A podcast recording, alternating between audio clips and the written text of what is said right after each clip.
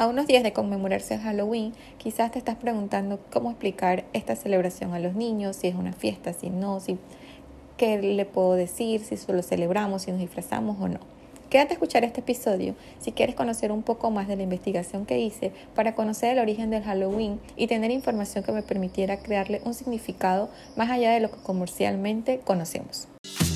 Porque la crianza es un verdadero arte. Cada niño es único y al ser padres no tenemos un manual de cómo hacerlo bien. Estamos rodeados de referencias y herramientas que no siempre nos funcionan. Bienvenidos al Arte de Criar, el podcast donde diseñamos infancias felices, libres y respetadas, acompañadas de padres conectados y conscientes disfrutando al máximo sin culpas. En este espacio encontrarás información actualizada sobre cómo llevar una crianza con propósito, desarrollando el máximo potencial de los niños mientras crecen en un ambiente integral y tú lo acompañas desde el balance y la confianza de que estás criando a un ser conectado al nuevo mundo.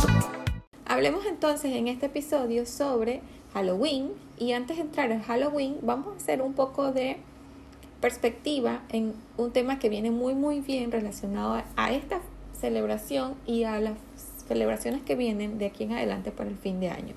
Quiero hablar entonces de imaginación versus fantasía. Es una pregunta que me hacen bastante recurrente las veces que he expresado un poco de que necesitamos tener un balance, tener cuidado de qué tanto exponemos a los niños a la fantasía o qué están aprendiendo a través de la fantasía que nosotros le estamos presentando. Porque esto es importante, o sea, hay que tener, como siempre digo, información que nos haga tomar conciencia y de, a partir de allí tomar una decisión de acuerdo a si esto es realmente lo que yo quiero. El cerebro de los niños, los primeros seis años, es un cerebro muy inconsciente y muy inmaduro. Todo lo que ellos vean, sientan y perciben, lo toman como cierto y se va guardando en su subconsciente como algo real, como algo muy concreto de que realmente existe. Y puede ser un poco defraudante darse cuenta que las cosas que los papás les estamos enseñando en realidad no existen. Y puede haber un poco de, emociones alrededor de, de esto, de darse cuenta de que no existen. ¿Qué pasa con la fantasía? nosotros, los adultos, es a los que mayormente nos da la ilusión, somos los que imaginamos, porque sabemos que no existe y, y tenemos como esa ilusión. Pero los niños hasta no alrededor de los 5 años o quizás cuando ya nos podamos dar cuenta de que ellos empiezan a diferenciar de algo real y de lo que no, no van a sentirlo igual que nosotros, o sea, no les causa esa, esa emoción como a nosotros que ya podemos distinguirlo. Entonces no tiene mucho sentido apresurar el proceso. Ya llegará el momento en que sí podamos vivirlo como familia y todos empecemos a fantasear. Pero si les abusamos de esto los primeros años, lo que estamos haciendo es que ellos empiecen a crear un mundo, una imagen del mundo que realmente no es real, porque no existe todas las cosas que están viviendo a su alrededor. A veces también caemos en que esto de la fantasía es una herramienta para tratar de entretener y controlar a los niños versus mejor ofrecerles experiencias que sean un poco más reales. Para poder desarrollar imaginación, poder desarrollar creatividad, resolución de problemas, un pensamiento crítico, necesitamos poner el foco en la imaginación. La imaginación está directamente relacionada con el desarrollo de la inteligencia, el desarrollo del orden y la estructura. Porque a partir de las experiencias reales que puedan tener los niños, entonces ellos pueden empezar a imaginar hay un estudio que habla de que Leonardo da Vinci hizo muchos estudios reales para poder crear todos sus inventos. No es una fantasía, sino que partió de algo real que, tuvo la experiencia de experimentar, de estudiar y a partir de allí entonces empezó a imaginar cómo podía mejorar o crear algo que estaba pasando por su mente. Entonces, esto es un, un, solo un ejemplo de que la imaginación parte de algo que yo conozco algo que yo he vivido y experimentado. Y en los primeros años la mente está muy, muy inmadura, lo que hace que los niños sean súper crédulos, ellos todo lo creen. Y si nosotros alimentamos esta credulidad, o sea, que crean todo lo que ven, pues a largo plazo esto no, quizás ya no va a ser tan atractivo, no nos va a dar tanta ilusión porque vamos a ser personas pues que van a creer todo lo que las personas les dicen o cuando vean estas ofertas maravillosas van a creer que todo es real bueno, esto tiene orígenes de, esto, de esta falta de criterio que debimos desarrollar en los primeros años. Este, el amor por descubrir las cosas por explorar, la autodisciplina, la obediencia y la concentración son elementos que deben de estar libres de fantasía, porque necesitan los niños experimentar a través de experiencias pues que sean reales para poder entonces ellos ir desarrollando estas habilidades. No se pierde inocencia cuando se siente como que, ay, sí, es que ya no cree en los cuentos de hadas o ya no cree en Santo Claus. Y ahí como que a veces podemos sentir como que, ay, ya ha perdido la inocencia. Si cambiamos esa pirada, como que no es que ha perdido inocencia, sino que ha ganado conocimiento y ya sabe diferenciar entre lo real y lo que no, quizás ya no nos va a dar como tanto uh, nostalgia que que llegue ese momento, porque tiene tantas experiencias reales que ahora puede empezar a tener experiencias quizás más de fantasía, pero va a poder diferenciarlas y va a poder disfrutarlas como nosotros. Entonces realmente lo que nosotros no queremos es que sean crédulos y que anden creyendo todo por el, por el mundo y todo lo que le dicen, sino que tengan una capacidad de poder diferenciar. Entonces esto es un poco el contexto de en qué se trata la, de qué se trata la fantasía versus de qué se trata la imaginación y cómo podemos crear un balance. Siempre he recomendado que no, de nuevo, no es gris, no es blanco ni negro, sino un gris. Habrá, de acuerdo a nuestra cultura, nuestra ciudad, nuestra propia familia, cosas que nosotros queramos mantener porque es importante para el entorno. Y eso está bien. Escoge entonces aquellas no sé, celebraciones que para ti sean importantes, que puede ser una tradición familiar, social, cultural, y darle ese significado y explícaselo tal cual a los niños, pero saca quizás entonces aquellas que no tienen mayor sentido para ti y reemplázalas por un poco más de realidad. Y hablemos de realidad desde que, ok, si tenemos libros, toma en cuenta el valor del libro en qué, qué, le está enseñando. ¿Es necesario que los libros pues sean todos de animalitos que hablan o yo puedo buscar libros que realmente tengan niños o caricaturas de niños en donde lo que están ilustrando es un valor que yo le quiero mostrar, por ejemplo? O sea, pon atención a todas esas cositas, esos pequeños detalles en los que estás exponiendo a tu niño que quizá no es que no ha sido consciente anteriormente y a partir de allí, pues podrías reemplazarlo por cosas más eh, reales o que le permitan entonces la imaginación.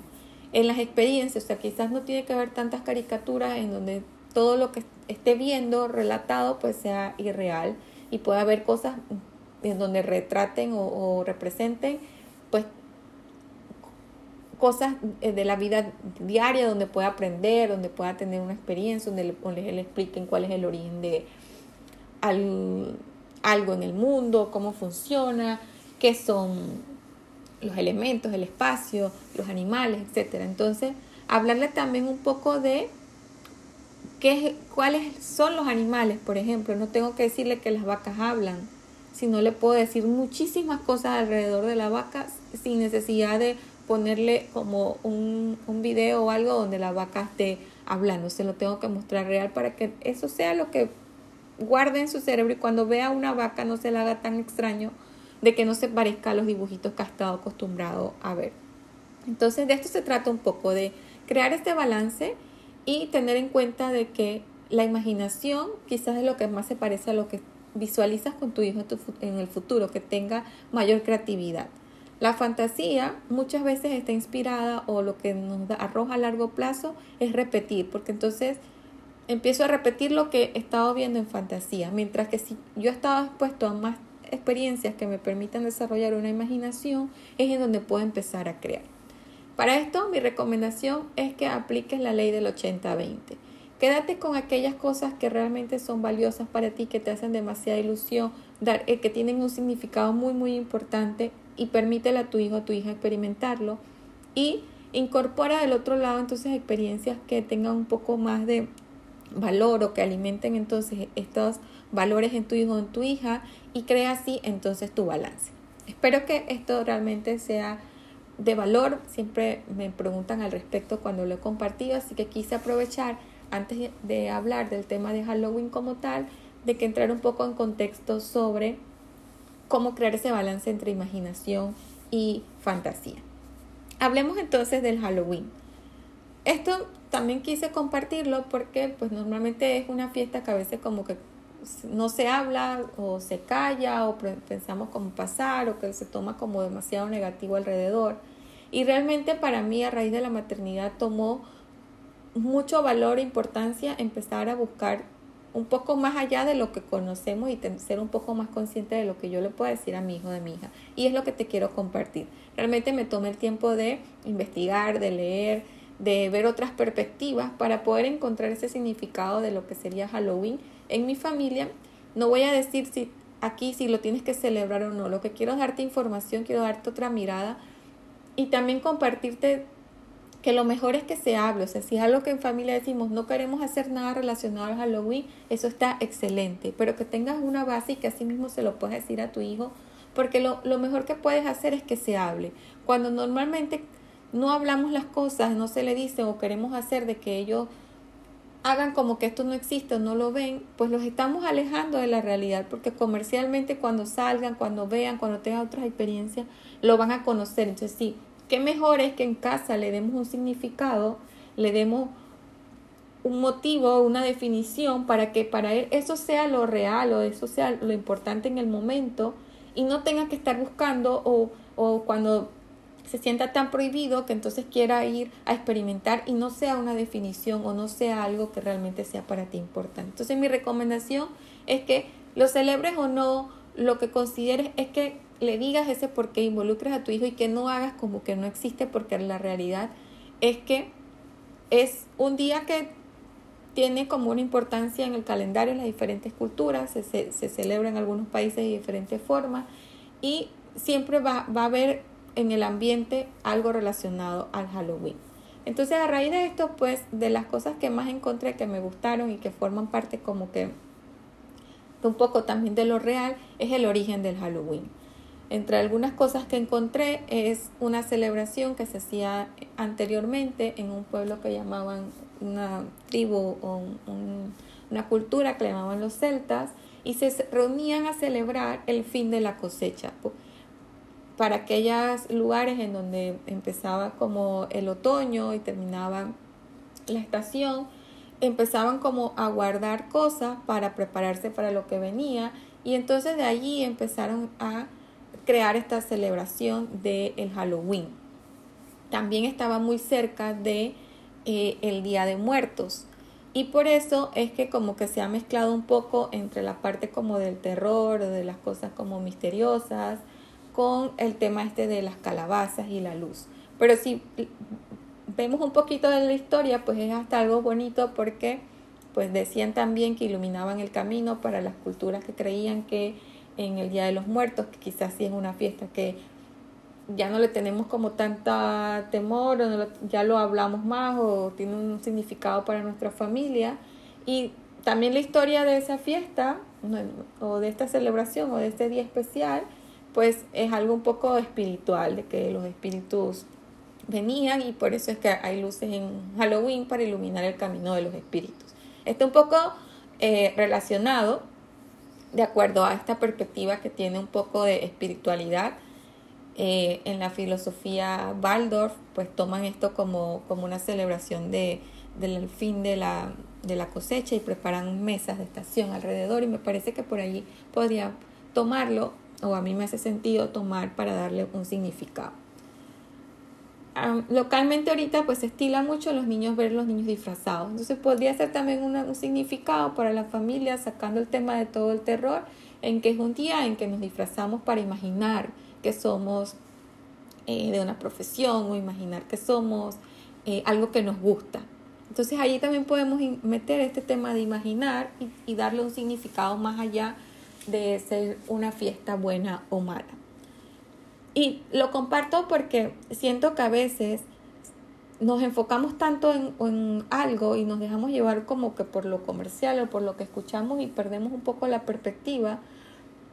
Y no, si de repente decimos que es una fiesta que no me gusta porque tiene unos orígenes negativos o hacen cosas que nosotros no hacemos en casa, yo no lo celebro, etc.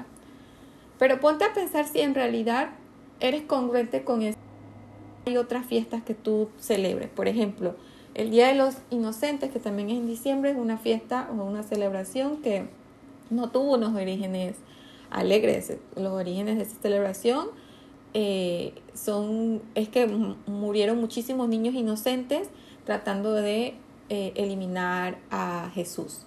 El Día de la Mujer también tiene una historia que hubo mucho sacrificio. Entonces quizás esas no, no han sido tan satanizadas como el Halloween, pero allí es donde creo que tenemos que abrir un poco la conciencia hacia tomar nuestro propio criterio. De nuevo, mi mayor recomendación es que le dejes significado, así sea, no lo celebramos por tal y tal y tal, y que con eso crezca tu hijo o tu hija en el ambiente hasta que pueda tomar su propia decisión, pero que no sea algo que no se hable, porque allí va a causar mayor interés, mayor ah, ganas de querer saber y explorar, y entonces quizás ya no va a sentir la confianza con nosotros de preguntar.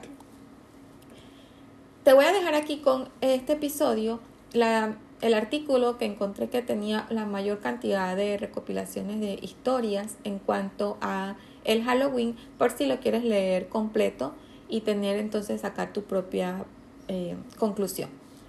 Por último, lo único que te quiero compartir es como el significado que encontré de lo que significa la palabra Halloween y viene del término inglés All Hallows Eve, que significa la aparición de todos los santos.